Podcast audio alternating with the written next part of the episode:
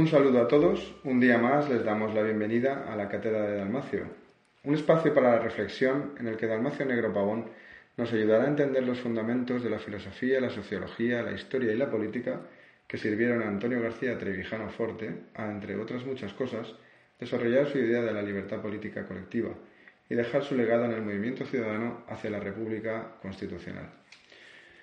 Pues nada, don Dalmacio, esta noche estamos ya ante nuestro eh, vigésimo cuarto programa. ¿Cómo pasa el tiempo? ya llevamos 24 ya. 24 ya, sí. Caray.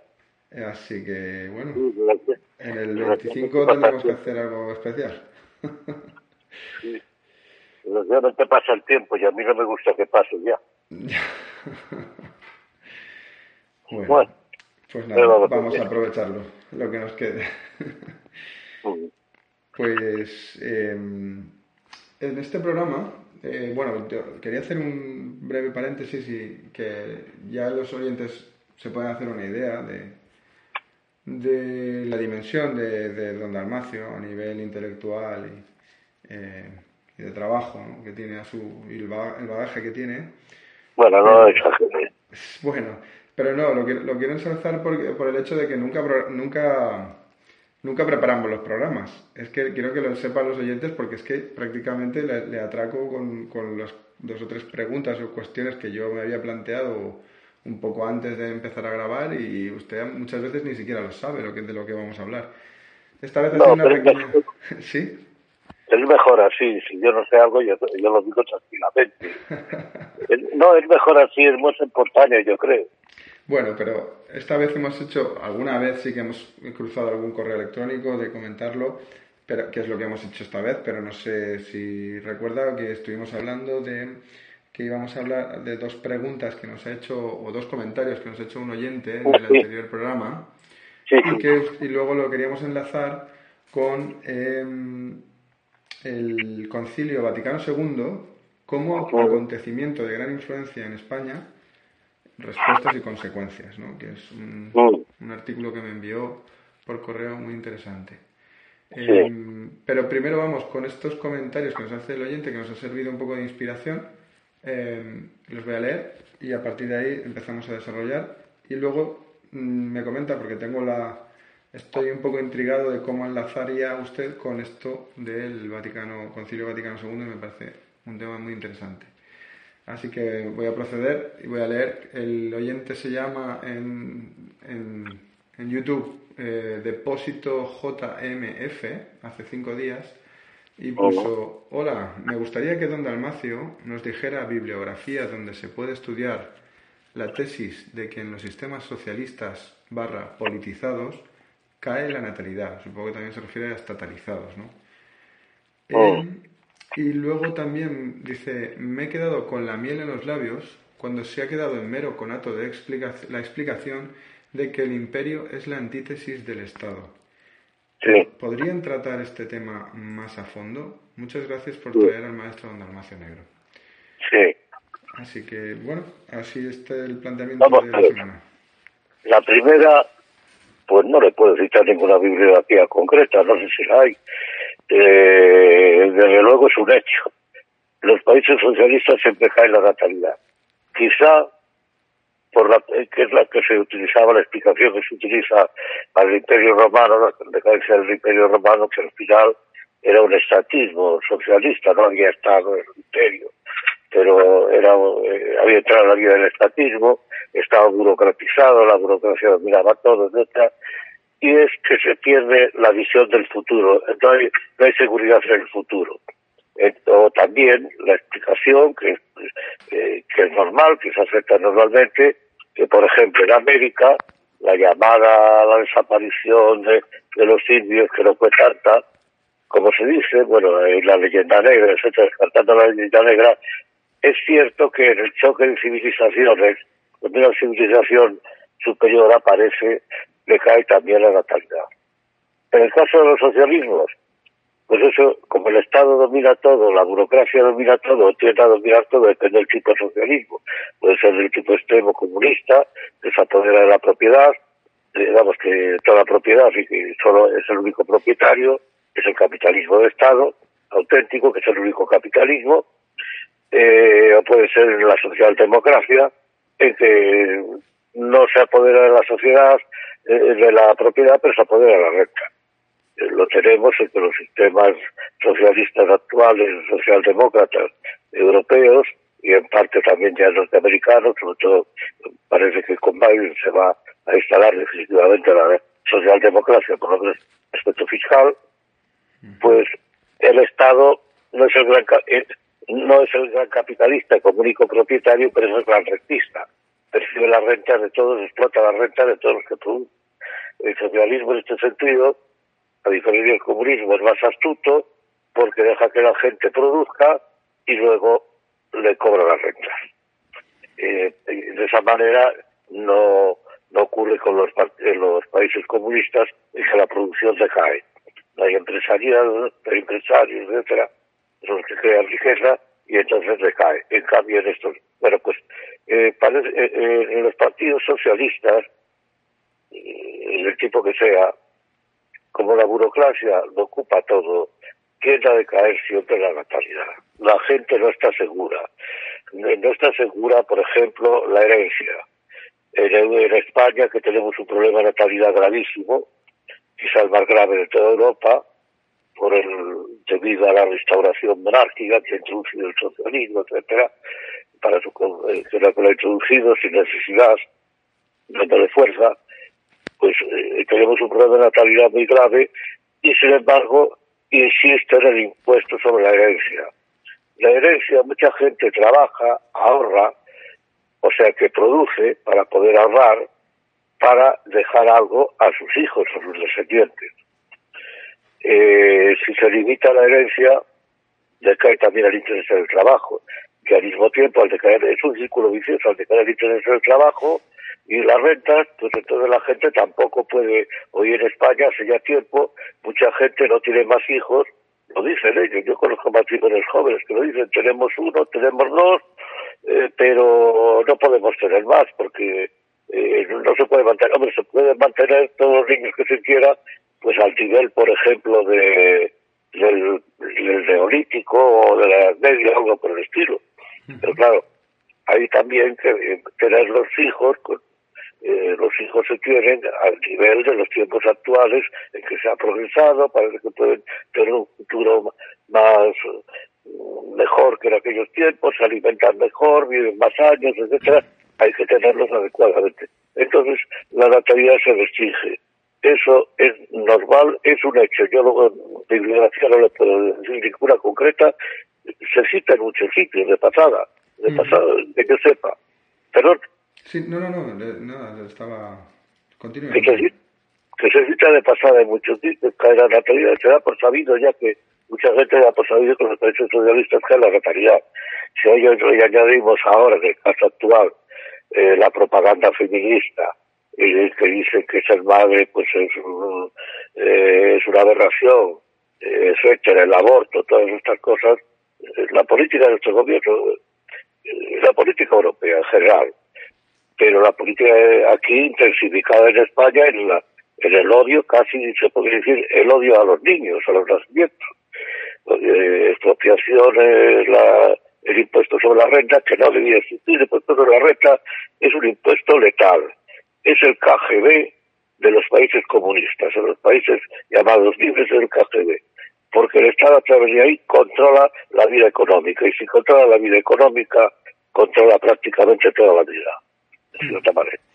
Porque la... le podría contestar a ellos concretamente, con todos los hay por ahí, hay un libro alemán que habla de cómo, eh, que es muy interesante, pero es en alemán, se refiere más bien a, a cómo tal vez como, como la demografía es pesimista y, se ocupa bien de la inmigración de la inmigración musulmana y dice que como los musulmanes no restringen la natalidad aunque tengan menos más nivel de pobreza o menos o menos uh, producción económica sea para vivir restringen la natalidad que en el año 2100 en Europa habrá mayoría musulmana. Aparte de la crisis de la religión, etcétera, de la mayoría musulmana, que, que Europa será prácticamente musulmana. En Francia hay mucha literatura sobre eso, de que los musulmanes nacen más musulmanes que franceses etcétera. Quizá por franceses están acostumbrados a un nivel de vida determinado, los impuestos no se lo permiten tampoco, eh, como la propaganda antinatalista, etcétera, todo esto es, un el fenómeno político a largo plazo, a muy largo plazo. Que está más grave que, que hay en Europa en este momento es la natalidad, la lucha contra la natalidad por parte de los gobiernos. Sí.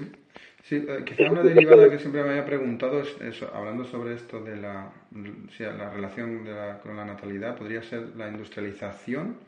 ¿Tiene alguna relación directa con la natalidad o es una simple consecuencia de estos modelos de Estado? No, no de hecho, Europa, en la medida que se industrializaba, aumentó la población de una manera gigantesca. Al final de, la, de los años, eh, en torno a la Revolución Francesa, la época de la Revolución Francesa, no me acuerdo cuántos habitantes tenía Europa, me parece que eran unos 100 millones, algo, no me acuerdo, 60 millones o algo así.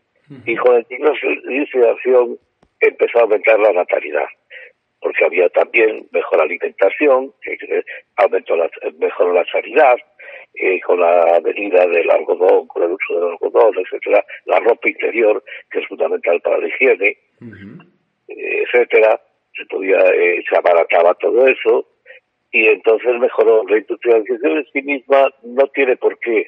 Lo que sí es es la urbanización. ¿La qué, perdón?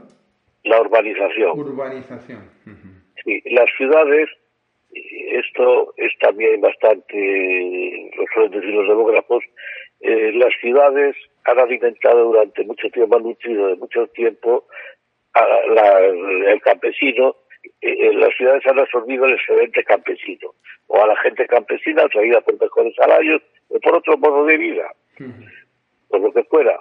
Y la traen, pero claro, las viviendas pues son más caras, hay que vivir a lo mejor arrendado, alquilado, eh, el ayuntamiento hay que vivir eh, en unas situaciones que no son en campo, que es más fácil tener casas más amplias, etcétera.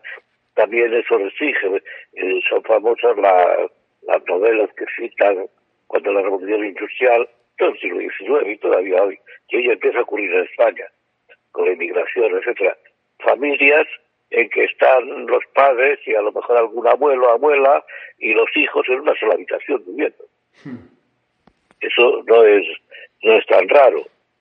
Y, y sí, la, la urbanización restringe también la natalidad. Las ciudades tiene los, eh, las ciudades hay menos hijos también que en el campo. Quizá también porque hay más distracciones, con una serie de factores que yo seguramente que hay algún estudio demográfico sobre eso, pero yo lo, desconozco. Bueno. Bien. La industrialización en sí misma, no, la industria, Europa aumentó la población actual, que eh, es en torno a los 500 millones, es gracias, dejando aparte inmigraciones que ya han ido, etcétera, es con la industrialización. Sí, sí, a eso me refería, que hay una relación, que podía, que podría, no lo sé seguro, pero podría haber una relación directa entre industrialización y natalidad, porque cuando estamos viendo ahora mismo también un proceso de desindustrialización desde hace unas cuantas décadas, en España en particular, pero también en el mundo occidental en general. Pero es, empobrecimiento. Ajá. Es una... Sí. sí, perdón. No, no, no, sí, sí, sí no, pero la industrialización es empobrecimiento. Europa se está quedando retrasada respecto a Estados Unidos, a la India, los países emergentes, eh, etcétera. Eh, técnicamente también. Técnicamente parece que solo Alemania eh, registra algunas innovaciones. Eso he leído hace poco en algún libro, no me acuerdo.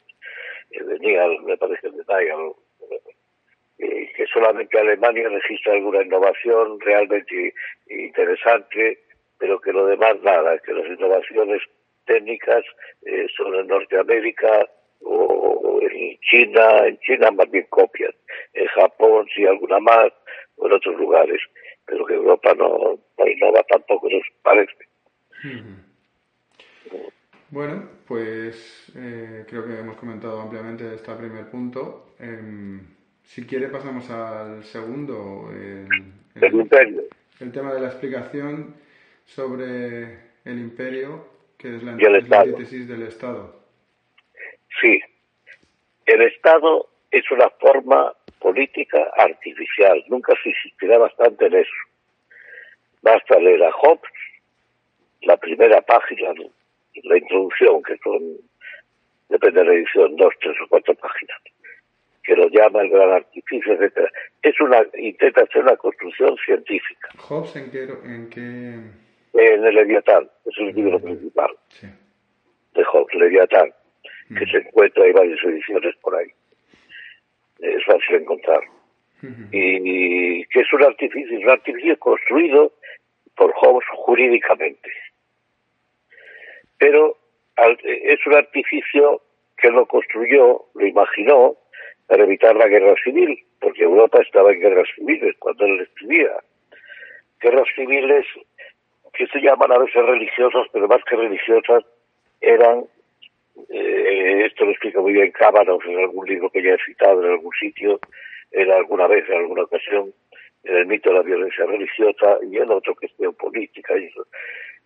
Es el Estado se va nadie nadie lo inventa nadie inventó el Estado. El mito de la perdón es que no me el mito el mito de la violencia religiosa. La violencia religiosa. Cabanau C A V A e, N A U G H Cabanau William William William W I L I N T Cabanau está editado en Nuevo Inicio, que es un editorial de la Y también tiene otro libro allí editado, tiene varios.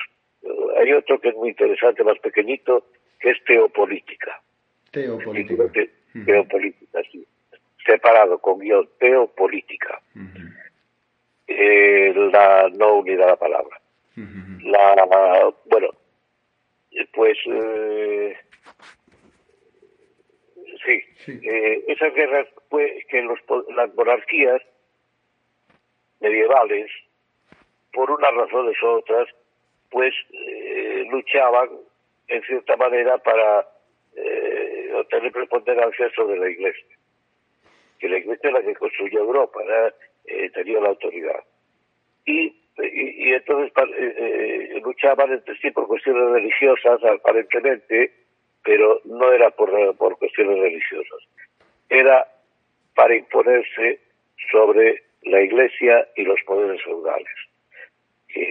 Eh, feudales. Bueno, esto continuó luego en las guerras de religión, eh, cuando avanza el protestantismo, etcétera, pero son guerras para imponerse los monarcas eh, y conseguir ser absolutos. Los monarcas conseguían ser absolutos, es decir, estar por encima del derecho. Sería un poco complicado explicarlo aquí porque la Edad Media vive bajo lo que se llama la omnipotencia juris, eh, la omnipotencia del derecho. En la Edad Media prácticamente no hay doctrina política, toda teoría política es el derecho. El derecho es legítimo, no es legítimo, es, el derecho y son los jueces los que descubren si el derecho no se crea derecho y que es la tradición que continúa más o menos, tampoco hay que tomarlo literalmente, el canon lo anglosajón, inglés y anglosajón. Eh, que en Europa, como si fuera la monarquía absoluta, pues eh, la ley que acaba predominando son las leyes que hace la monarquía. Eh, cuando desaparece la monarquía absoluta, la Revolución Francesa es la constitución que es producto de la voluntad humana, de la voluntad política, se dice que es la voluntad del pueblo, la voluntad general de futuro, bueno, es un mito, ¿no? Eh, es de lo, del que tiene el poder político que hace las leyes. Es la, entonces, el, el, Estado es una forma, como digo, artificial y es un orden cerrado. Tiene fronteras. Y luego lo que hay fuera de las fronteras serán colonias, pero no son provincias ni mucho menos. Como ocurría en cambio en España, por poner un ejemplo, en que España es un imperio. bajo los Austrias y también bajo los Borbones, a pesar de que los Borbones introducen ya la historia estatal. Y por eso en España no había colonias, había provincias. Tradición, por ejemplo, por cierto, que mantenía el franquismo. El Sáhara era una provincia española y quería ser una provincia española. Y que el Sáhara fue la primera traición de Juan Carlos a, a, Franco cuando lo entregó gratuitamente eh, por presiones norteamericanas que querían él se intentaba quedar mejor con la monarquía marroquí por razones estratégicas políticas y porque además España no le ofrecía muchas garantías ya. Por eso quería afianzarse más bien en el Magreb. Como ha ocurrido ahora con Trump, lo mismo. Como España no ofrece seguridad, pues prefiere, prefiere al Magreb. Refiere a la, monarquía la monarquía marroquí por razones militares obvio. España según está no se sabe dónde va vamos. Eh, probablemente pues si sigue así como el rey no hace nada está dispuesto a dejar eh, dejarse ir con tal de seguir reinando mientras se le deje pues, que vaya cualquier cosa no lo corta eh, pues esto va hacia un régimen también no sé si comunista o socialista o eh, desde luego estrafalario. Hmm. Pero, pero la denominación ya no lo sé. Eh, está en manos de, hoy he visto un artículo que no me acuerdo quién, en internet, que está en manos de delincuentes. Bueno, pues quizá un poco exagerado, en algunos casos, no en todos. Pero es así. O sea que esto es Alibaba y los 40 ladrones. Bueno, el reino Alibaba y los 40 ladrones. Bueno, el, pero vamos a, lo de la pregunta. El Estado es artificial. El imperio es la forma política más antigua de todas las conocidas. ¿Por qué el imperio? Vamos a ver si, si me explico. Eh, hay un artículo que escribí yo, no, no creo que se ha publicado sobre esto. Eh, si, si recuerdo y lo encuentro, se lo manda por si quiere publicarlo en el diario del MRF. El imperio es el más antiguo porque originariamente era lo que se puede llamar la tribu, tribus. Va creciendo la población, etcétera, empiezan a instituirse poderes formales pero igual que las tribus, esto se ve todavía en el pensamiento griego, eh, igual que las tribus, pero las tribus pues se regían por los astros, por, se regían por la naturaleza, los dioses estaban en la naturaleza, etcétera. Bueno, pues el imperio es cuando ya hay alguien que se hace con el poder político en Oriente, en Asia, en donde empieza el imperio, eh, alguien se hace ya con el poder político, crece, eh, domina no solo a su tribu, sino a otras tribus, etcétera, van creciendo organizaciones que podemos llamar pueblos, ya no tribus, porque hay una cierta legalidad, etcétera, pero la idea que hay detrás del imperio es que el orden terrenal, el orden en la tierra, tiene que ser un reflejo del orden astral. Porque el orden astral es el orden establecido por los dioses. Entonces hay que imitar el orden astral. Y todo emperador pretende ser por eso, eh, en las diversas palabras que se utiliza para la palabra emperador, en China, pues no sé cómo será, en chino, eh, que son los imperios más antiguos, en Egipto, etcétera, en Egipto eran los faraones, los emperadores, el equivalente emperador, eh, no sé cómo será en otro lenguaje. Bueno, pues estos señores, los emperadores, se titulaban reyes del mundo porque ellos organizaban sus pueblos de manera que reflejasen el orden astral. Eran reyes, eran mm, emperadores, reyes, emperadores, para entendernos, los que regían, rex, de regir. Imperio es el que manda, el que domina, manda con dominio, con capacidad de dar vida y muerte. El emperador puede dar vida y muerte. El rex necesariamente no, lo puede o no, pero, pero el, emperador es eh, originariamente, eh, cuidado, no el emperador, ahora un emperador que no hay. Luchas de vida y muerte porque es el representante de los dioses, como los faraones, son más conocidos. Es el representante de la divinidad en la tierra. Es sacerdote y rey al mismo tiempo. Tiene un cuerpo sacerdotal que le asiste, que estudia los astros. Por ejemplo, los magos de Oriente, que los conocemos por el relato evangélico de que los reyes de Oriente, pillados por una estrella, llegan hasta Belén. Bueno, pues estos magos pues serían seguramente parte de un grupo sacerdotal que, de un grupo sacerdotal que descubrieron la estrella, les chocó, fueron tocados por, eh, por Dios, en fin, lo que fuera, eso ya, ya los teólogos que digan lo que, lo que sea procedente, y entonces pues fueron a Belén.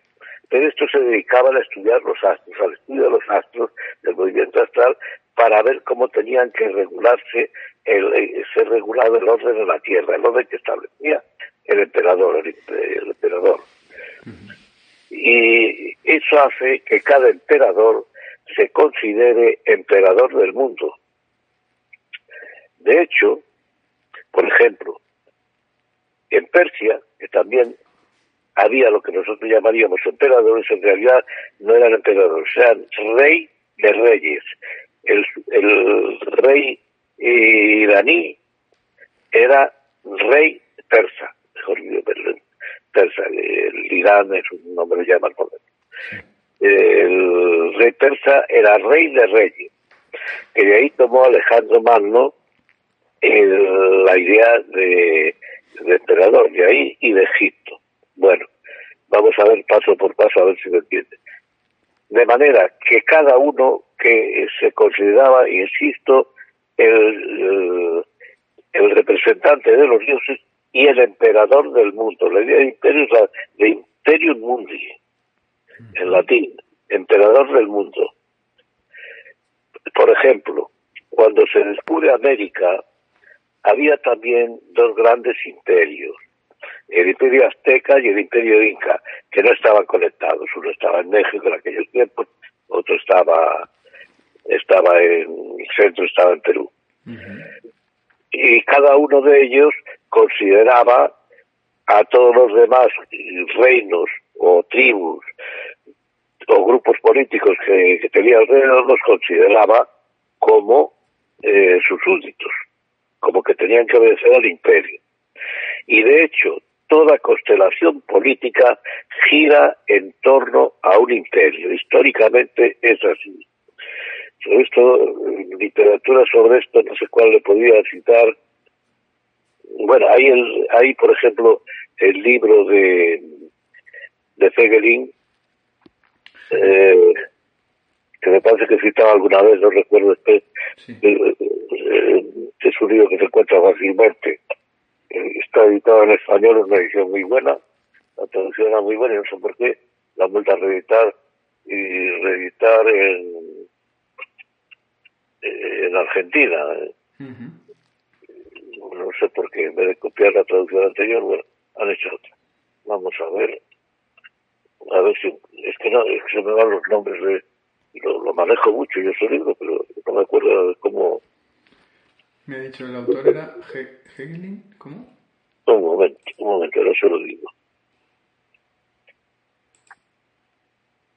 Hegelin, eh, Hegelin.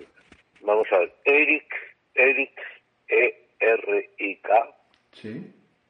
No, perdón, este es con C. No sé por qué lo escribe con C. Eric, a veces lo ponen con K, pero sí. es con C. Fuegelin, que es V O E G E L I N que tiene libros muy interesantes. Mira, que lo estoy buscando, hay uno, eh, si les interesa, eh, todo de Federer es muy interesante. Hay uno que es muy pequeñito y que eh, se titula El asesinato de Dios y otros escritos políticos, editado en ahí en CATS, editorial argentina CATS, si les interesa. Es muy interesante este librito. Ah, la nueva ciencia de la política. Que, me refería, ahí aparece algo. La nueva ciencia, el que usted se estaba refiriendo era este, ¿no? La nueva ciencia. De la política. Que hay una edición, que supongo que está agotada, que es lo que yo tengo en Madrid, Rialp, 1968. Y luego la nueva edición es en la editorial CATZ, K-A-T-Z. Los es editorial argentina. Ahí lo pueden ver cuando trata de Gengis Khan, etcétera. Él se consideraba el emperador del mundo, el, el derecho a reinar en todo el mundo. Porque, porque, y la prueba y exhibía como prueba de que era el rey del mundo sus victorias, porque nadie le derrotó, nadie le venció. Ganaba todas las batallas. A lo mejor alguna perdería, pero es que se conocen muchas que ganó. Bueno, eso es bastante corriente.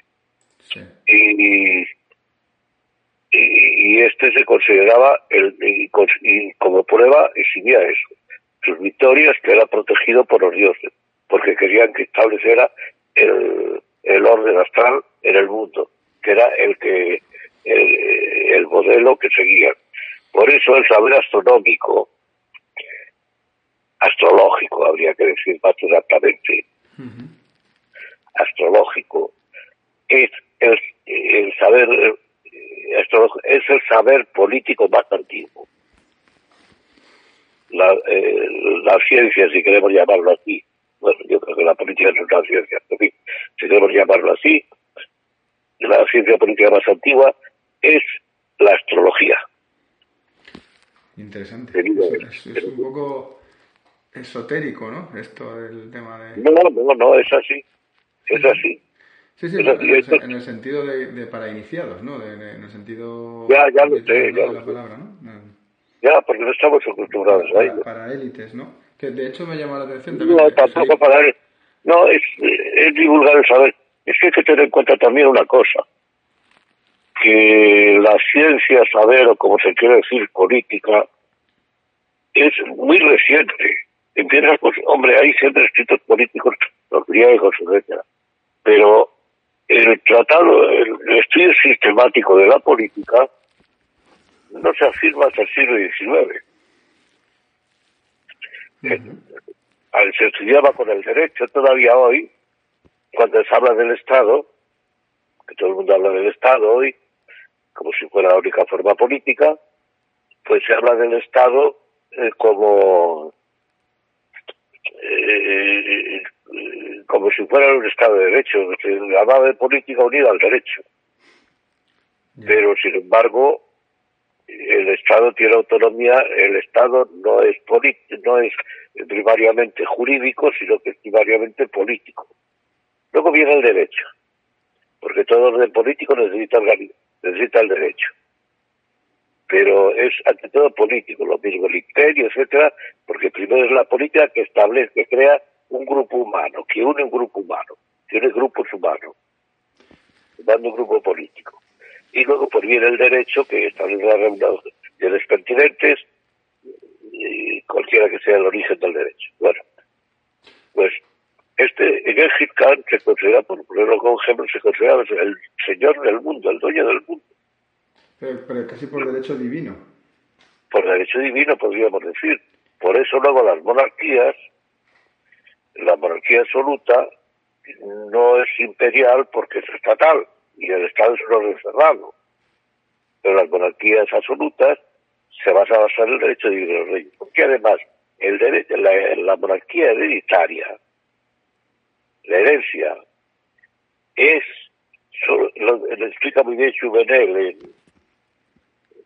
la verdad es que un poco de pasada, pero le da un poco por supuesto, en varios libros, sobre todo en, el libro este de, del poder, el libro sobre el poder, el, eh, el poder está editado, y además con un prólogo mío, el, lo cual no que lo haya mejorado, creo que lo han Pero está editado en, en un editorial del poder, historia natural de su crecimiento porque el poder tiende siempre a crecer. La, lo pueden ver ahí, o y en otros libros también de Juvenel, que es un autor muy interesante.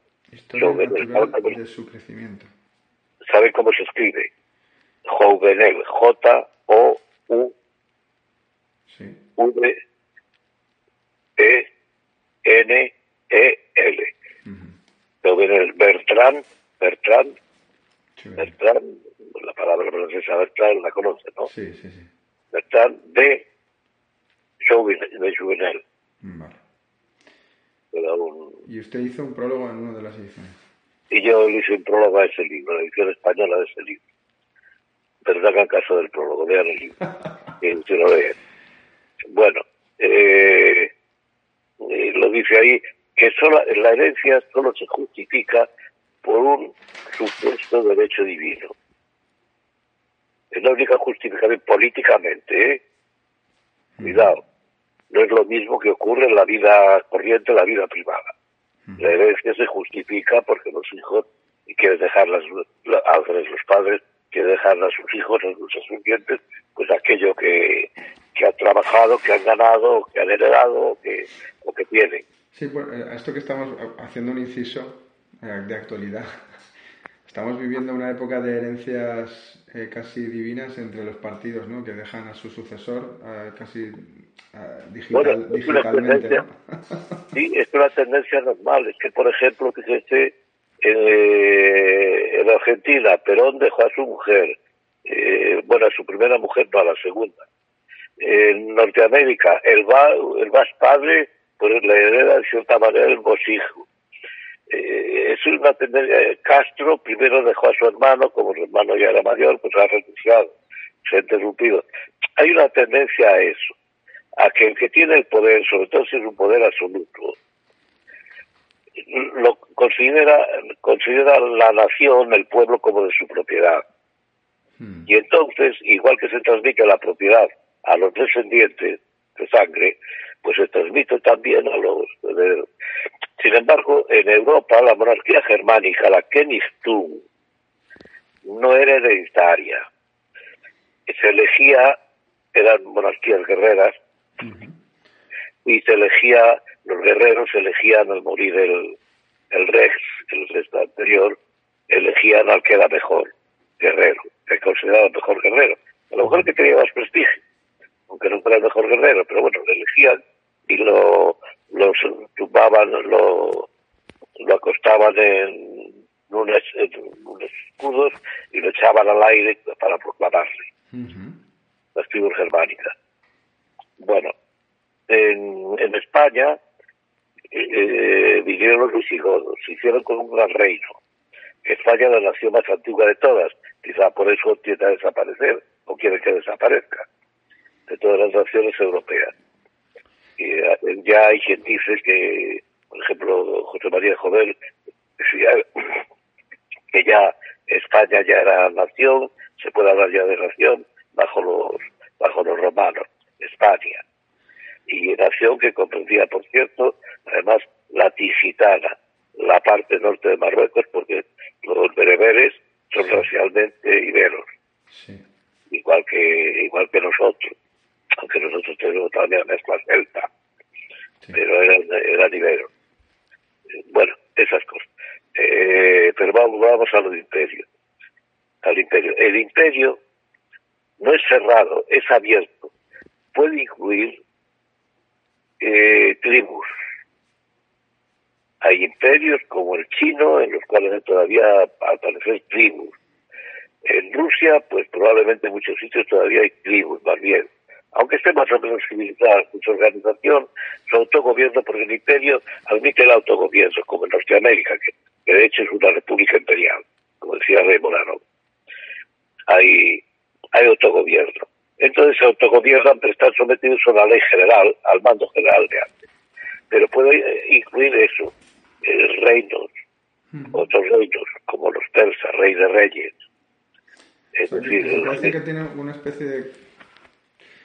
No sé si estoy diciendo una herejía, pero una especie de constitución inmaterial, una, especie de constitución. eh, no, pues me ha venido a la mente Estados Unidos, como he dicho, República Imperial, pero. eh, que deja autogobierno, pero que se rige por unas, por, por, por, por unas leyes fundamentales y unas. Sí, la Constitución. Y que, y que es, una Constitución fundadora y fundante de, de, normas. Sí, Norteamérica se rige, la ley suprema es la Constitución. Por eso para ellos la Constitución es fundamental porque es la que une a los estados. Que los estados son los que tienen lo que podríamos llamar la soberanía.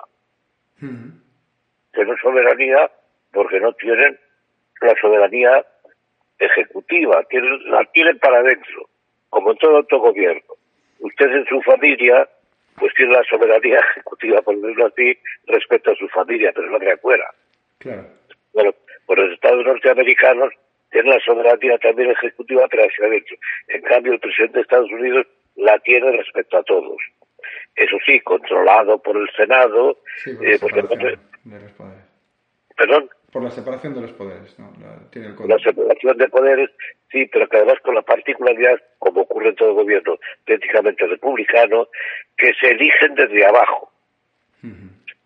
Van elegidos desde abajo. Norteamérica es una democracia orgánica, puestos a hablar de democracia. No es una democracia orgánica, como, como decimos nosotros, como en Europa. Es una democracia orgánica porque primero está el municipio, luego está pues el condado, luego está agrupaciones de condados, luego está el estado, los estados y luego en la cima pues está el presidente que reúne a todos, que reúne a todos los estados. Es la federación, pues es una federación. Que federación implica cierta separación. Comunión, la separación une, pero al mismo tiempo mantiene una cierta separación. Eh, por eso dice que España ahora es una federación, debido a las autonomías, una federación disparatada, porque la federación es para unir lo que está separado políticamente, no para separar. Y aquí ahora, con la monarquía esta que parecemos, se quiere separar al parecer, para complacer, bueno, aquí es un tiglao, esto se montó todo para, para garantizar apoyos a la monarquía, fueran de, comunistas, de socialistas, de, de que fuera. Para, y para dividir, para dividir el principio, aquí se, se ha impuesto el principio divide et impera. Cuanto más divides, como eres igual que ahora, el argumento supremo ahora de los que defienden todavía la monarquía en España es el que eso de que la monarquía une, hmm. une, pero porque es la figura del rey, pero nada más. Es un disparate. Lo de España es que no, es un disparate todo lo que se ha hecho. Hmm. El país estaba unido, no había por qué separar, había problemas, pero eran menores, no había por qué separar. Así está, que la economía, porque esto, no vamos a entrar en, en esta hora. Hmm. Lo de aquí es, es una cosa alucinante, que nadie se lo cree cuando a mí algún extranjero, algún extranjero con los que hablo, me dice, pero bueno, ¿cómo, cómo es eso? ¿Cómo puede ser que ahora mismo ahí descaradamente se quiere establecer un régimen comunista? Bueno, es una cosa en las palabras, otra cosa es que el, talento y las posibilidades de hacerlo, ¿no? Pero sí que se parece, pero lo que yo creo que lo que veo más flagrante es la, la pasividad, la docilidad del, del pueblo general, ¿no? El pueblo español. Bueno, porque porque son 40 años de propaganda y además mucha gente está tranquila pensando que la monarquía le protege. Y a la monarquía le da lo mismo. Si la, lo que está ocurriendo es el legado que, que manden el señor el señor este, el señor Sánchez y el, y el otro señor, que son dos impresentables, no digo inmorales ni morales, no me meten. Impresentables políticamente, pero eso no tiene la mano derecha. Hmm. Es, una, es, una, es el legado de de Juan Carlos. Hmm. que poco a hmm. poco que contemporizó con Zapatero, que era otro inútil, jugaba al resentimiento, que yo no creo que es sentido, pero jugaba al resentimiento, que creó la memoria histórica, todas las ventajas, etcétera. Bueno, lo de aquí es, aquí el comunismo, yo estoy de acuerdo con usted, me parece que va por ahí. El comunismo y el socialismo son pretextos de las oligarquías políticas para hacerse rico. Nada más. Eso es. Eso es, es el disfraz. Es un disfraz. Un disfraz y, que, es como decir, bueno, ¿qué necesita esta gente para que para que entremos sin oposición prácticamente? Pues que nos pongamos este disfraz, pues nos lo ponemos. A eso se ha visto, por ejemplo, con Podemos, que el antisistema, y tal, en cuanto está en el sistema, a veces ricos. Sí, es un poco, es un poco el, la base de nuestro sistema político. Es el, es el, sistema que se ha montado, un sistema basado en la corrupción. Absurdo. Pero bueno, desde fuera, desde aquí, se ve así, preguntan cómo es posible que... sí, pero también muchos que los ven así tienen que mirarse también ellos, porque serán un poco más civilizados o, lo que sea, pero en el fondo están bajo la tutela después del 45 la mayoría de los países ¿no? sí, los países europeos todos, pero no tan descaradamente como... No, bueno, están, bueno, sí, es verdad. Aquí, aquí lo bueno es que tenemos, como decía don Antonio, tenemos a la banda de zapadores dentro del gobierno, porque para la autodestrucción del sistema, ¿no? Porque están dejando al descubierto las, las miserias del sistema de una forma muy rápida, ¿no? Pues nada más. Hmm. Lo que hay aquí, en cambio en otros países, pues hay, hay de otra manera. La situación de Francia empieza a ser muy parecida con Macron, que, hmm. que es otro también otro narcisista, hmm. otro loco narcisista como, como el nuestro y también está, en general toda Europa está en, en convulsión hoy. Consciente, inconsciente, pero Francia sobre todo, quizá en Francia más que aquí, protesta más gente. En España la gente no protesta, ahora pues, no, sé lo que pasa en España. Bueno, vamos al imperio. El imperio puede tener naciones, por ejemplo, en Rusia. Podemos fijarnos en Rusia. En Rusia hay naciones eh, es más la palabra rusa para nación, se refiere más bien a la religión y indica la nación en que ha nacido eh, cada uno. Eh, nació en la religión, eh, pues no sé, ortodoxa, la, la, religión musulmana, etcétera, y musulmanes, etcétera. Es, hay naciones tranquilamente y no pasa nada. Que una de las cosas que hizo el comunismo, Stalin sobre todo, fue darle un sentido de nación política también. Ah, cuando, dice, el imperio ruso, ¿se refiere a la época zarista o, ya, después soviética? Y ahora, sigue siendo un imperio. Ya, ahora, en la actualidad también es, sí, claro, tiene una influencia... Hay que llamar a las cosas por su nombre, igual que Norteamérica es un imperio. En el sentido este originario de la palabra. Es un imperio porque es el mayor poder que hay en una constelación política.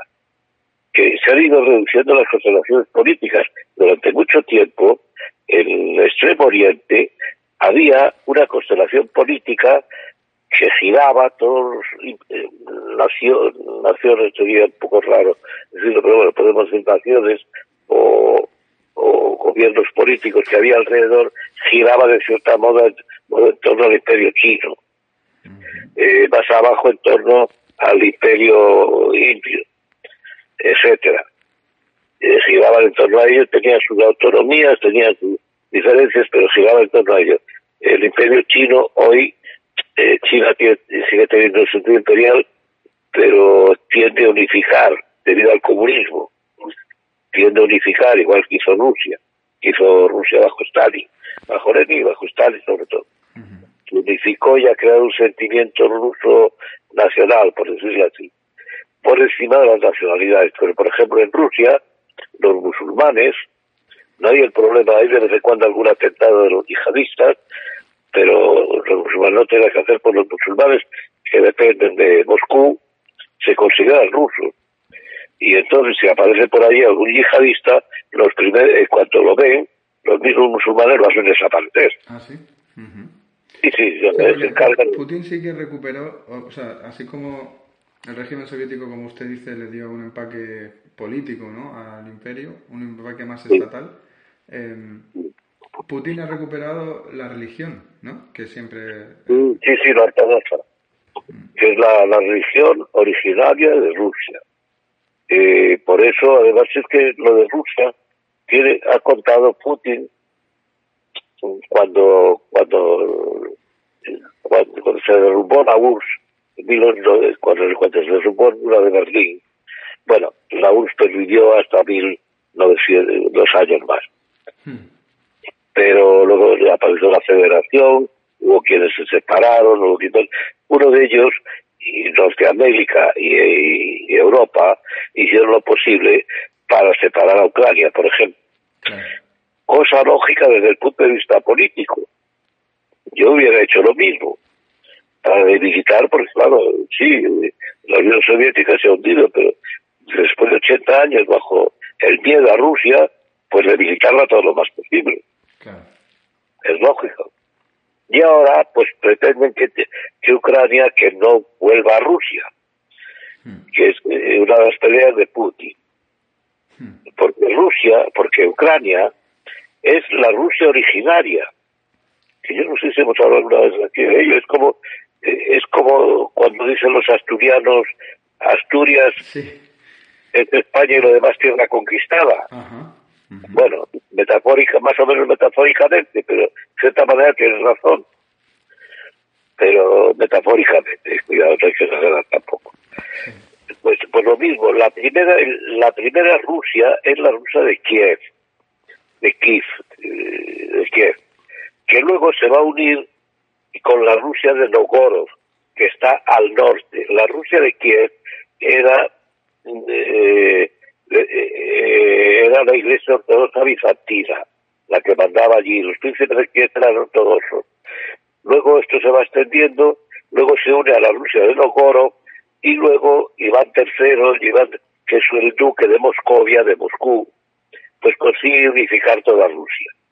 La Rusia de Novgorod, geográficamente, de Novgorod, que está al norte, y que eran, generalmente eran los del norte eran de origen vikingo y acaban uniéndose con la Rusia de Kiev.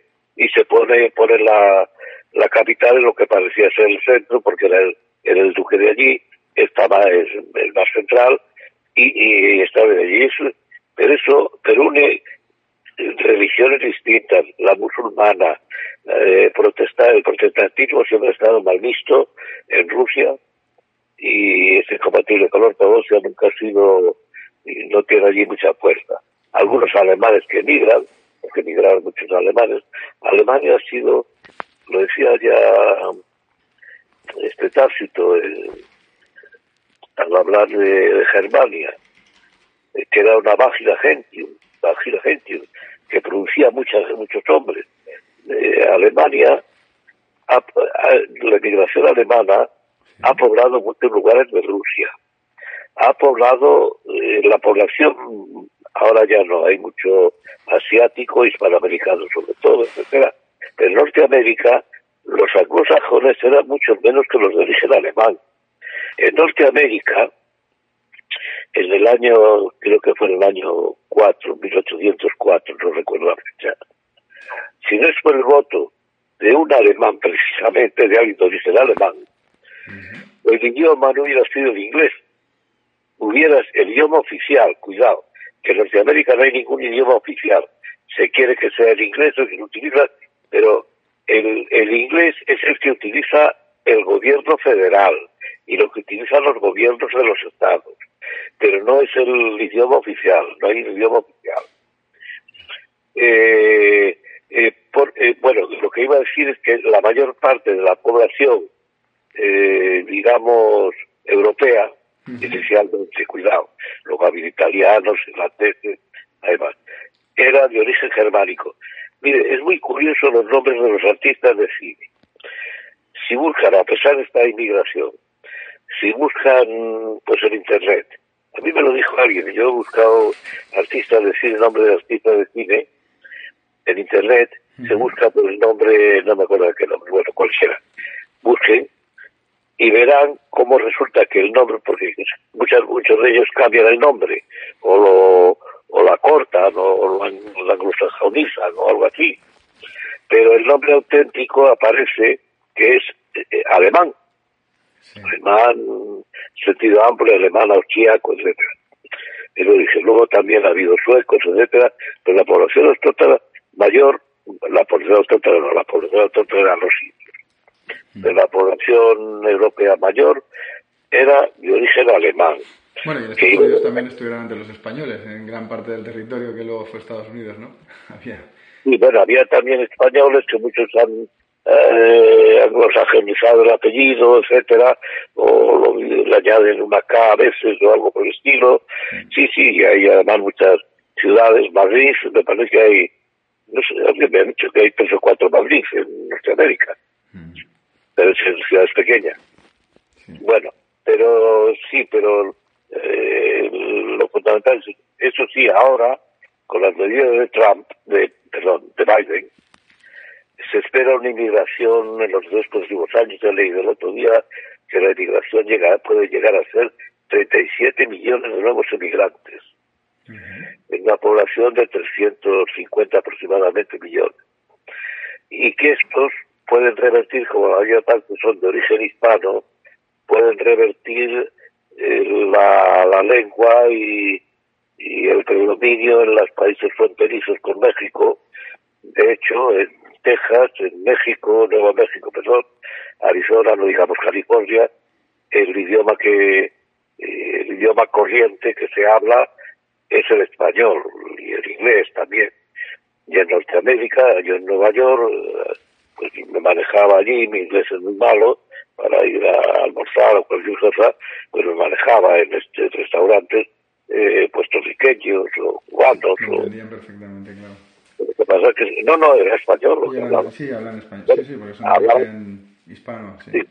Eh, cuidado, hablaban también el inglés, ¿eh? Sí, sí, claro. Pero, pero no, pero, pero en español perfectamente. Y parece que siguen transmitiéndolo en gran parte. Bueno, no lo sé. Estados Unidos es un país por hacer, una nación por hacer, eh, como se está viendo ahora, que está muy dividida a consecuencia de las elecciones. Trump representaría la Norteamérica originaria, la tradición republicana, mientras que eh, Biden representaría la tradición demócrata, que no es lo mismo la república que la democracia. La democracia no es más que una manera de seleccionar a los gobernantes. La república es la idea de res pública, es una eh, palabra latina, romana. Res pública, la cosa, pública. Que para los romanos la cosa pública es la propiedad de todos los ciudadanos romanos ciudadanos romanos que tampoco eran todos, hasta que Caracalla extiende la ciudadanía por razones eh, militares y también por, por los impuestos a todos los hombres libres, solo a los libres, hombres libres del imperio. Bueno, eh, eh, entonces, volviendo al imperio, el imperio reúne, puede reunir estados, como Norteamérica, por ejemplo. Norteamérica se ha hecho un imperio que no se llama imperio. Igual que España, pues se, llamaba la monarquía de España, pero podía ser el imperio de España o el imperio español, que también se dice muchas veces el imperio español. Sí, sí. Un imperio, porque no tenía además fronteras. ¿eh? eh ¿Cómo iba a tener fronteras? Imposible. No como en Francia, donde se afirma el Estado y establece sus fronteras. Y todo lo que tiene más allá de ella son colonias que por eso puede vender tranquilamente Napoleón la Luisiana a Norteamérica. Necesitaba dinero, lo metió muy barato además, pero, eh, pero, pero lo puede vender tranquilamente porque es la colonia. Me parece que ahora eh, muchas de esas colonias han construido la nacionalidad a sus habitantes. En mm. cambio, en España la tradición imperial es que todo lo que pertenecía al imperio eran provincias, eran eh, distinciones nada más comarcales o territoriales, pero todos tenían los mismos derechos. Bueno, ahora no es cuestión de hablar del Imperio Español.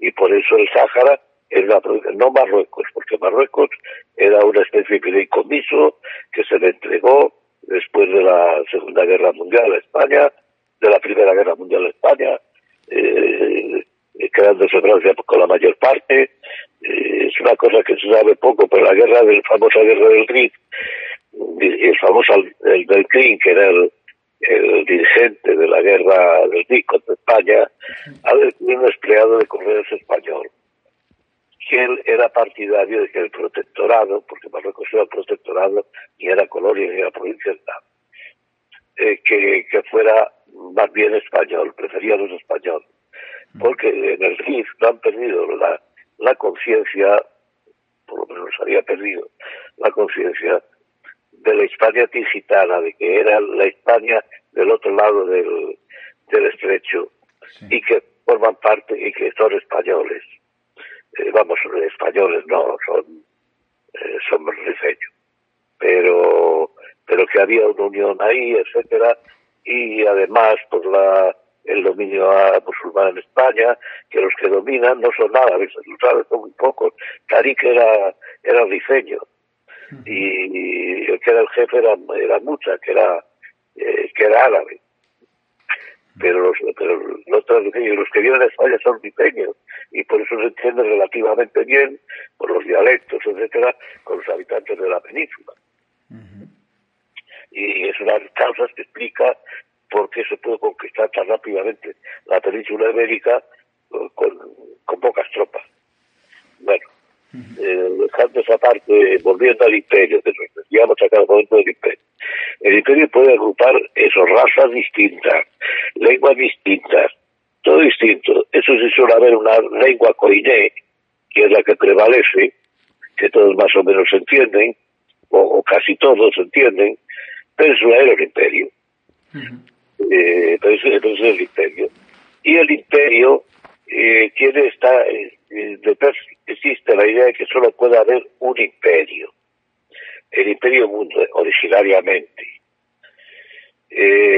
originariamente. Ahora nos encontramos con que después de la segunda, al caer Rusia, recuerden que estaba dividido el mundo entre en la polaridad entre dos imperios, el imperio, la República Imperial, como la llamaba Raymond Aron, norteamericana, y la y, eh, y la República y la URSS, que de hecho era también un imperio, por lo que, por lo que es el imperio, que no es un Estado. Y aunque funcionara como un Estado, más o menos, era con la burocracia y eso, pero era un imperio por su extensión, porque además lo decía ya Montesquieu, que la, la que, en cierta manera lo veía, eh, que las monarquías son para para países de extensión mediana, y que lo, y la, aristocracia solo era para ciudades, la república era para ciudades pequeñas como Venecia, lo que tenía a la vista en aquel momento era Europa. Eh, es distinto. Pero eh, el imperio es eso. Y ahora eh, nos encontramos creo que están apareciendo varios imperios. Uno es, como digo, Norteamérica. Otro sería eh, la, perdón, no, la Rusia no. Eh, la Unión, eh, la, no se tampoco. La Rusia con Putin, o que, que le suceda, sería, sería la, el otro imperio. Otro es China. Otro es la India. Y aunque se, se llamen repúblicas Mm. son de hecho repúblicas imperiales. La característica del imperio es que irradia hacia el exterior, que irradia influencia cultural y política hacia el exterior. China lo digamos, Rusia lo digamos, Norteamérica lo digamos. Y otros que podrían, eh, Brasil. Brasil, pues probablemente será el gran imperio de Norteamérica, que irradiará, de hecho ya irradia hacia toda Hispanoamérica, por lo menos hasta hasta el hasta Centroamérica, que ahí se podrían constituir especulando. Otro gran imperio en, México con la parte en los países hispanoamericanos que eh, se asoman al Caribe, y otro podría ser Brasil, y Argentina podría ser otro que tiene condiciones, porque para ser imperio hay que tener un gran territorio, por una parte. Eh, por otro, hay que tener una técnica, capacidad técnica adecuada, eh, aunque no sea la primera potencia técnica, pero técnica. Hay que tener además una población suficiente eh, para poder irradiar culturalmente, etc. Argentina irradia culturalmente entonces para América e incluso y a España e incluso fuera de España, porque culturalmente Argentina está a un nivel muy elevado, como todo América hoy, está empezando a irradiar culturalmente, en general, pero sobre todo México y Argentina. Brasil también, aunque no sé por qué, es menos conocido en España, pero hay autores, escritores, etcétera, muy interesantes. Y si se afirma a Bolsonaro, podría ser que de hecho es un imperio, además ha sido ya el imperio, porque cuando cae la monarquía portuguesa, se siga allí el rey con el título de, emperador, Pedro, Pedro I, emperador, Pedro, el emperador de Brasil. Estaba cerca de Río de Janeiro, luego la lleva a Brasilia porque está más central, cosa que yo creo que para el ejército afastada. Y, y con Bolsonaro, si se afirma, si se quita del medio todo el foro de, Sao Paulo, todo esto que era el, foro de Puebla, todo esto del socialismo del siglo XXI, pues podría ser otro gran imperio que probablemente radiaría, porque Argentina no le hace competencia, Argentina es una pena, pero podría hacerlo, pero no. nada. Retomando un poco esto del imperio, eh, el, el, tema de el emperador mm, por derecho divino y este, este, esta, esta aureola de, sumo pontífice, por, por, intentar eh, enlazar un poco como, la figura de lo que fue o de lo que es el Papa. Eh, no, el Papa no. que ver? Eh, ¿Cómo esto no, el Papa no. El Papa instituyó el Sacro Imperio Romano, con la misma idea, como Imperium Mundi. Lo instituyó, vamos a ver, Alejandro Magno, que era eh, macedonio, griego, su padre había dominado toda Grecia. Alejandro Magno eh, sigue el impulso conquistador y marcha por toda invade de Turquía, etcétera, llega hasta los confines de la India. Derrota a los persas. Y entonces el, el rey de Persia, que era la gran potencia en aquellos momentos, una gran potencia, siempre en conflicto de gran potencia con Egipto, que era otra gran potencia, otro gran imperio, eh, no ya en la época de Alejandro, estaban ya en decadencia. Alejandro, por la, táctica militar, que la táctica militar y los procesos militares y las armas, pues eh, tiene mucho que ver con la constitución de las fuerzas políticas. ¿Y cómo son las fuerzas políticas?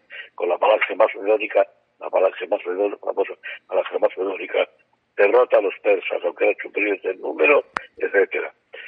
Y entonces se instituye rey de reyes, se casa incluso con la viuda de, la, la viuda de, del emperador de Darío, que Darío? que era emperador persa. Se casa con ella. Y luego se vuelve hacia Egipto, funda incluso Alejandría.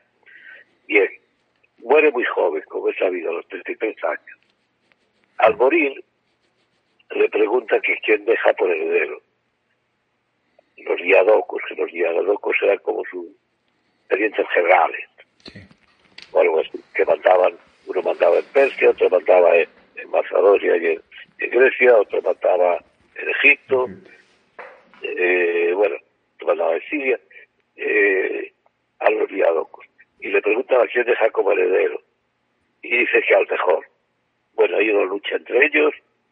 El caso es que se instituyen lo que se llama las monarquías helenísticas, que todos se consideran menos la, griega porque los griegos no aceptaron, no querían reyes, ni aceptaban el derecho divino o el equivalente, la herencia. Y la, por eso la, la, la, la, la monarquía helenística griega esa no era por derecho divino, no se juntaba ningún derecho divino. Era la única, pero sí, en cambio, eh, la, la, egipcia y la, la persa se siguió votando derecho divino, etc. Bien, muere Alejandro. Pero luego se está extendiendo ya Roma. Roma era ya un imperio a fines, eh, una ciudad, una ciudad imperial, la URSS.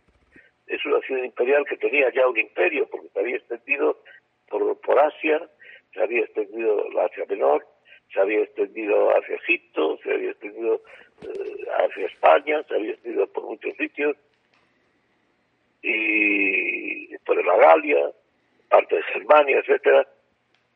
Y entonces eh, allí eh, Julio César, que también conoció a Cleopatra, que era la faraona egipcia, que era la heredera del diálogo correspondiente de Ptolomeo, Ptolomeo I, que era como se llama el diálogo que puso la nueva monarquía helenística egipcia, la eh, conoció a Cleopatra. Se habla mucho de, de Cleopatra, bueno, yo creo que de Cleopatra, Cleopatra, Cleopatra es menor de lo que se dice. Se, llama, se dice que las cosas hubieran sido distintas si la nariz de Cleopatra hubiera sido un poco más larga o hubiera sido más chata. Eh, Cleopatra sí es verdad que parece que quería mantener la independencia de Egipto, pero no pasó de ahí. El caso es que César allí de la manera de gobernar aquello y de cómo se gobierna el imperio. Entonces vuelve a Roma. Roma ya no podía gobernar tan fácilmente el Senado, el, el Senatus Populis Romano, aquello no podía ya gobernar toda, eh, todo el imperio, era muy difícil. Se manejaba, pero no. Y entonces se le acusa a él de la posibilidad de instituir algo así como el imperio. Se le asesina precisamente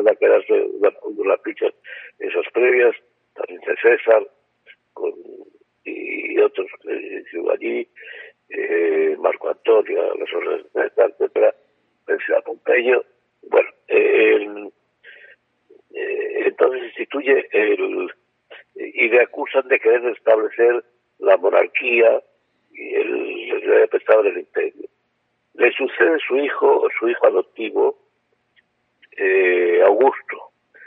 Y Augusto aparece como protector de la República, defensor de la República, protector de la República, pero sin embargo, de hecho, instituye el imperio.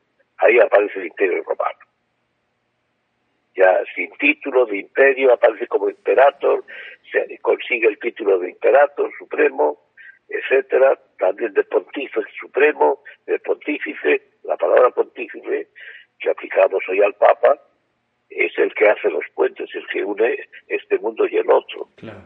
Es el que hace el puente. Y entonces los pontífices romanos eran los sumos sacerdotes romanos.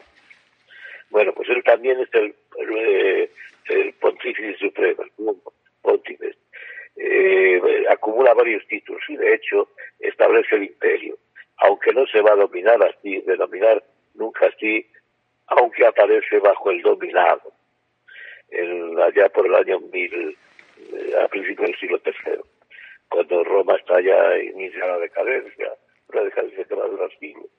Pues inicia la decadencia, aparece el dominado, es cuando ya también se,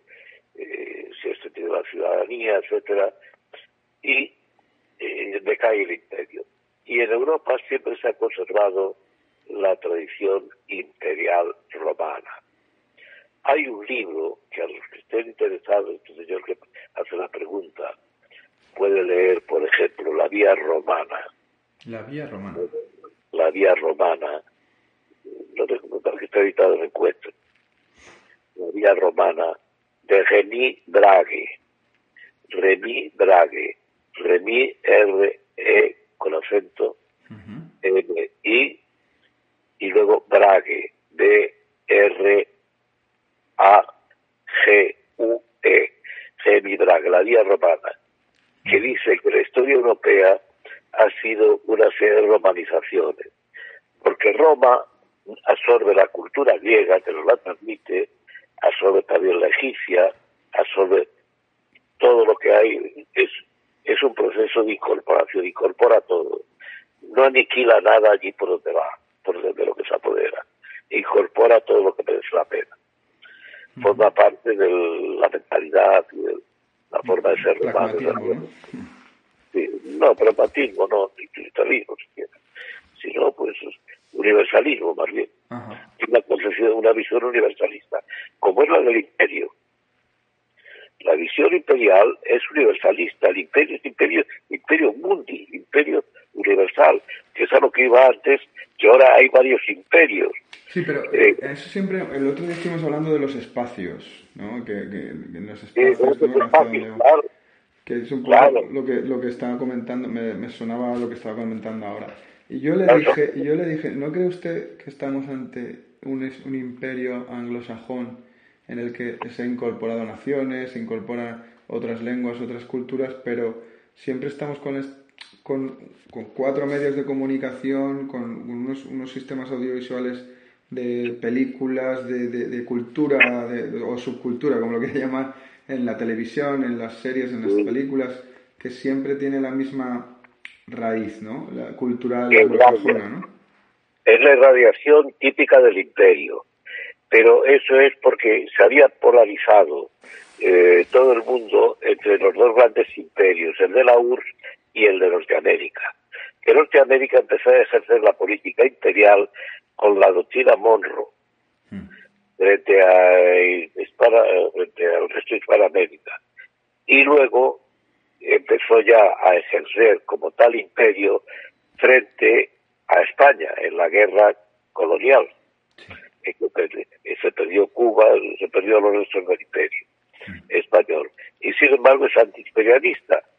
Eh, ha sido el imperio que ha propulsado la descolonización de todas partes mientras la Unión Soviética lo hacía para que, para subvertir el imperio inglés, el francés y el portugués, todos los imperios que quedaban, y hacerlos independientes y, y comunistas bajo la influencia soviética, eh, Estados Unidos contribuyó también bastante ingenuamente a ello.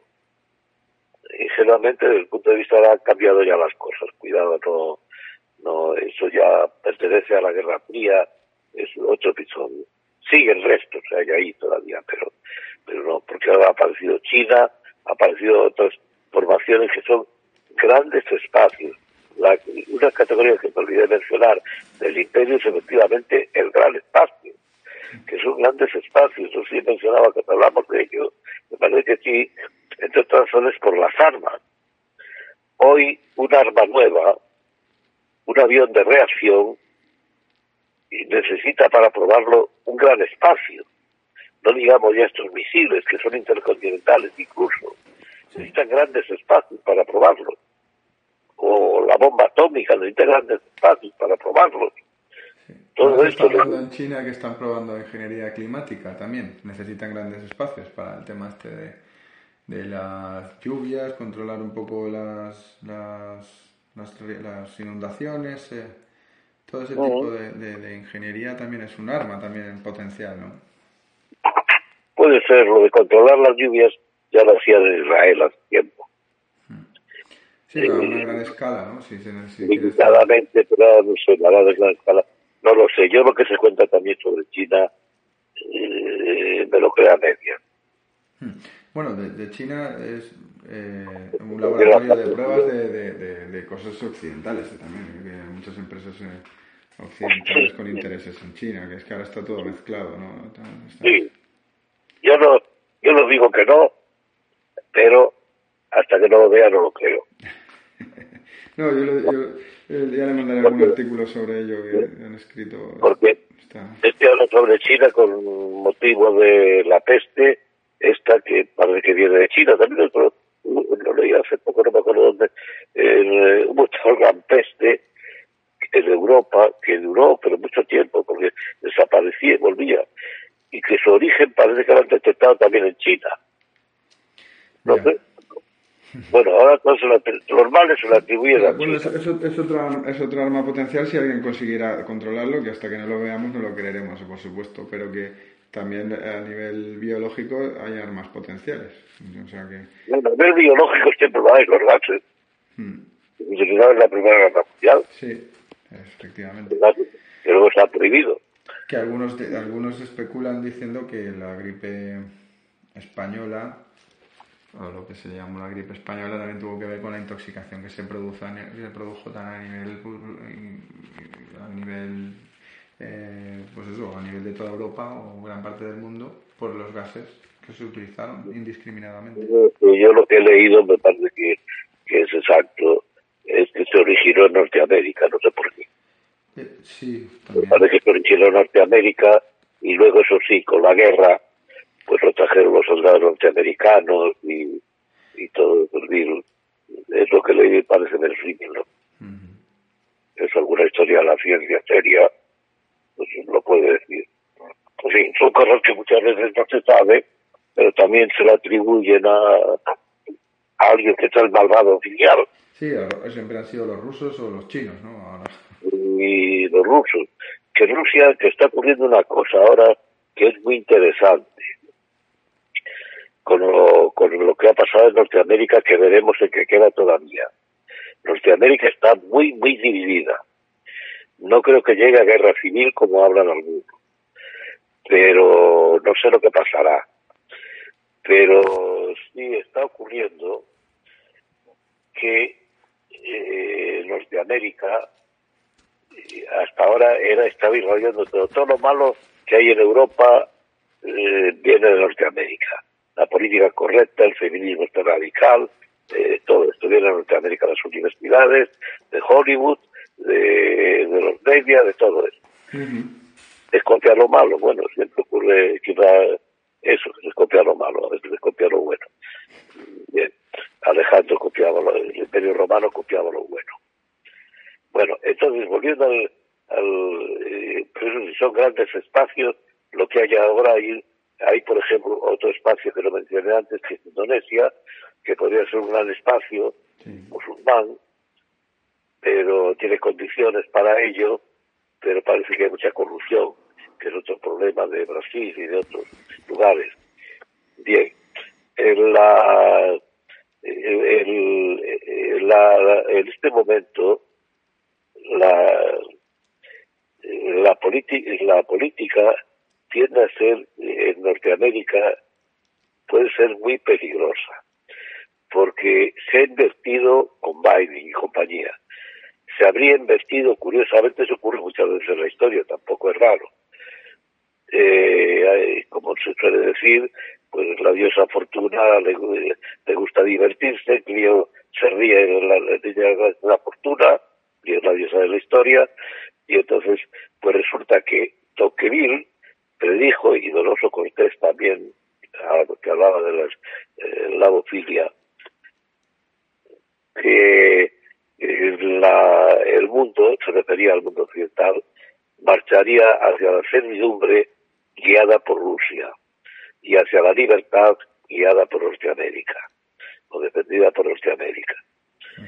Bien, eso ocurrido porque con Rusia iba hacia la servidumbre, con la URSS de América, que ha vencido, derrotado a la URSS, pues marchaba hacia la libertad. Pero ahora se ha invertido. Y con Biden puede ser que Rusia sea la que defienda las libertades y en cambio Norteamérica la que defienda el despotismo. Podría ocurrir con Biden, el despotismo de los multimillonarios, del social corporate, eh, todos estos. Podría ocurrir. Por eso el gran enemigo ha sido el que ha aparecido no con Trump, que con Trump se entendía, y con Bolsonaro, igual que con Bolsonaro. Eh, había un trío ahí que lo ha deshecho toda la derrota de Trump, que, era contra, contra, el progresismo, que ya lo inventado por Norteamérica, fundamentalmente. Esto, y veremos qué pasa todavía en Norteamérica, que está muy, eh, hay mucha tensión allí política. Bueno, lo, que en poco tiempo Biden ha, bueno, ha dado una patada en el avispero, digamos, no sé, ha entrado como un elefante en cacharrería cuando ha dicho esos comentarios sobre Putin, por ejemplo, que estaba comentando que, efectivamente parecía que se entendía con Trump y con este, bueno, poco menos le llamado asesino a Putin, no, no, tenía mucha diplomacia que digamos. Ese sí, Clonito, Putin lo ha achacado a su a demencia senil o algo por el estilo, le ha dejado, le ha, dejado le ha desafiado sabiendo que está mal de la cabeza.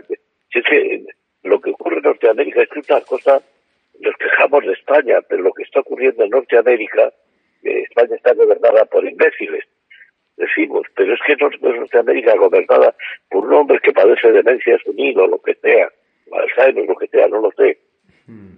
que, se, cae, eh, que le dice eso a a Putin en otros tiempos, se hubiera podido ganar una guerra.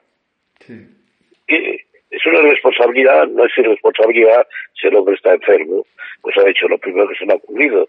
Igual podría haber dicho que, que es un hombre de que Putin es un hombre de Dios, o, que es su querido amigo, su hermano, que es su amor, o algo así, que eh, se estaba de la cabeza. Putin lo ha tomado un poco a broma, pero no se lo podía tomar demasiado a broma, eh, porque claro, los rusos se molestan con esto. Pero... se nota que tiene muchas tablas eh, el señor Putin. Pero tiene tablas y ha respondido retándolo cara a cara de que normalmente no le van a dejar.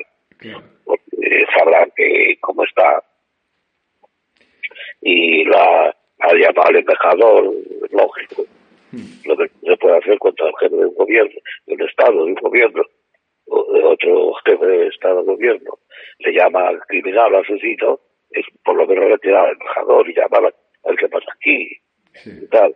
Bueno, yo no sé cómo quedará eso, pero sí que va a impulsar, porque es que hay un temor también, que esto lo sostiene Dugin, Dugin, que es un personaje muy culto, eh, no me acuerdo cómo se llama, el nombre no me acuerdo, Dugin, pueden, busque, el que tenga interés que busque en internet, Dugin, D-U-G, Alexander me parece que es, D-U-G-U-I-L,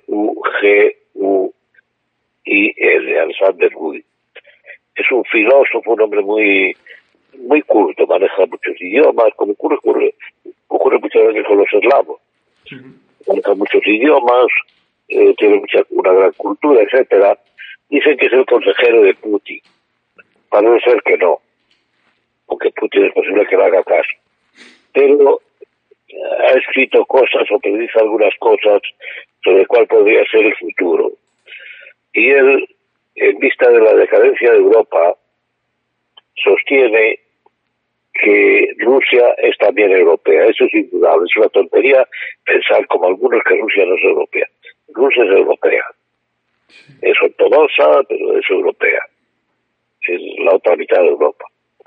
Rusia, con, la, con Siberia es mucho más pero y entonces este pronostica que el futuro de Europa, si quiere salvarse de la decadencia, eh, sería una cierta unión con Rusia, una un gran espacio.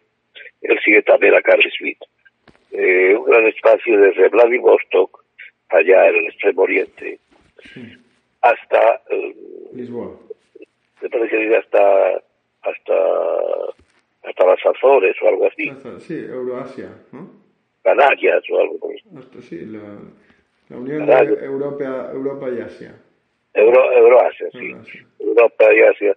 Y según esta Europa en plena decadencia, por ejemplo, Putin ha conseguido levantar, no debidamente, pero ha a levantar la natalidad.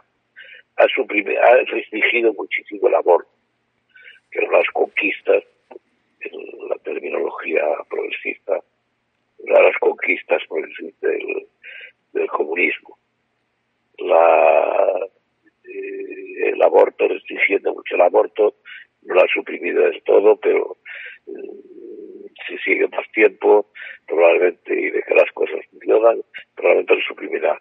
Y la población rusa creo que ha aumentado ya en el, último año, se ha conseguido aumentarla sobre lo que creciera, que era siempre por debajo de lo que se necesita para la población, porque los talones de la URSS, cuando se hundió, era la natalidad, que es que, eh, que estaba, que había caído brutalmente, sobre todo entre los rusos blancos, hasta el punto de que había un problema y es que la natalidad de los musulmanes que habitaban dentro de la URSS era algo así como tres, no me hagan mucho caso también, pero era como tres eh, por mil, o sí, pues mil debe ser, y la de los rusos blancos de uno por mil. Bueno, pues parece que ha conseguido levantar la natalidad, eh, que había un aumento, se registran aumentos ya desde el momento en que él eh, empezó a restringir el aborto, etcétera, de 600.000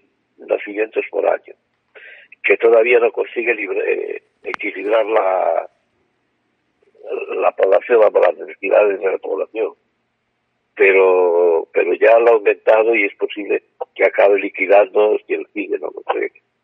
Lo que pasará es que acabe equilibrando la natalidad. La natalidad en Europa es, ya lo dije antes, es el mayor talón de Aquiles que tiene la civilización europea. No solo por el Islam, es que desaparecen los españoles, los franceses están desapareciendo, los alemanes también, y los ingleses, desaparecen todos los europeos de mm. origen. Y ese, a la larga, es el mayor problema político, cultural, de civilización, como se quiera llamar, que, tenemos. Y en Rusia parece que lo está consiguiendo, igual que los países que, que disienten de la Unión Europea. En Hungría han levantado ya la natalidad. Parece que todavía no se iguala la, lo necesario para para cubrir las muertes todos los meses. Y en Polonia parece que también que están, ya por, que están por encima. Y en estos países eslavos que están ahí, que han eh, cortado estas tendencias del comunismo y del socialismo, parece que ha aumentado la natalidad. Vamos con la pregunta anterior. Sí. La, bueno. y no sé, la, Rusia está mal, no tiene, porque los rusos no tienen iniciativa, quieren fomentar empresas, pero los rusos carecen de iniciativa, acostumbrados a lo que tienen que hacer, porque la industria de la nación, la capacidad industrial, no depende de las grandes industrias, de la equivocación, depende de las pequeñas industrias. El pequeño empresario que monta una industria y que si la trabaja bien, si tiene suerte, si acierta con lo que puede ser demandado, pues se convierte en un mediano empresario y luego en un gran empresario. Sí, el modelo de Estados Unidos, ¿no? Que en pequeños garajes tienen, ahora han empezado lo que ahora son grandes compañías internacionales. Exacto. En Rusia, en cambio, parece que eso todavía no. En España, por supuesto, vamos al sentido contrario. se, se, mantiene y se potencia se, eh, a las grandes, grandes empresas y se machaca a la pequeña industria, a las pymes. A Aquí las pequeñas empresas empiezan en, pequeños garajes y continúan en pequeños garajes. Sí. o, no, tienen que cerrar el garaje directamente. Quieren subsistir, no, y además que no solo eso, además que se les impone una serie de normas que no existen en Rusia, en los países emergentes, de tipo sanitario, de tipo ecológico, en ecología que, está machacando la agricultura, está machacando todo. La España vacía es en parte una consecuencia del ecologismo. Sí, debemos dedicar un, yo creo que un programa a ello directamente. Sí. Da, para mucho, da para mucho ese tema. El ecologismo, que Checoslovaquia han levantado la economía, no por eso solo, claro. Pero una de las razones es que, no sé si no me acuerdo quién, que prohibió el ecologismo radicalmente, porque los ecologistas están en Chequia, que también y allí está más o menos equilibrado todo, la industria funciona, etcétera. Mm. Eh, y, pero prohibió el ecologismo y creo que está prohibido el ecologismo también en Rusia, no sé si en Polonia. Y, al final es que eso se convierte, como todos los esto que hablamos, ¿no? De los sismos, se convierte en otra ideología y al final que es eh, ideología. utilizada es una ideología urbanita de gente que jamás ha pisado, que no ha visto, no conoce del campo más que lo que ve en la televisión. El agricultor, el agricultor es el ecologista nato. Se puede equivocar a veces, se puede, puede hacer una barbaridad, pero es el ecologista nato, no necesita que vengan estos estos estúpidos a decirle cómo tiene que hacer. Una cosa del ingeniero que tiene, más rendimiento de esta manera, bueno, y si cultiva usted esto en vez del otro, bueno. Pero estos estúpidos ecologistas y los animalistas, que es una derivación del ecologismo. El otro día, creo que en Madrid, eh, este país, eh, aquí está en manos de idiotas, organizaban una manifestación defendiendo los derechos de las hortalizas, me parece que era. Era así, te lo ha visto, yo lo he visto en internet. Sí. Bueno, yo, era esto lo veo, lo veo también hay mucha, mucha ingeniería social de desmoralización de la, de la sociedad con todo esto. Sí, bueno, para mantener la atención, como decía Zapatero, hay que mantener la atención. Mm. El, sí, presentable es Zapatero. Que ahora van a hacer una televisión para él, Prisa, va a sacar una televisión que va a ser la televisión de Zapatero para Col. Mm. De España, eh, de España casi prefiero no hablar. No, yo creo que por hoy eh, yo he intentado algún momento enlazar con lo último que queríamos hablar, que era de, de la eh, este el concilio, el concilio vaticano, pero ah, lo vamos a dejar para el siguiente programa porque llevamos una hora treinta y siete minutos. Se nos pasa el tiempo volando. Eh, Esto se tarda mucho. ¿Eh? Que yo, que yo, hablo demasiado, sí. Claro. Yo en cambio estoy callado. Claro. Bueno, la verdad que ha estado, ha estado muy bien, como siempre, nos regala estos programas y, bueno, para el siguiente será ya el vigésimo quinto, estaremos ya en, el, en las bolas de, de, de, plata de programas. Así que Así que nada, nos vemos, el, nos escuchamos en el próximo, el próximo programa, la semana que viene. Y muchas gracias a, a todos. Un saludo. a ustedes, muchas gracias.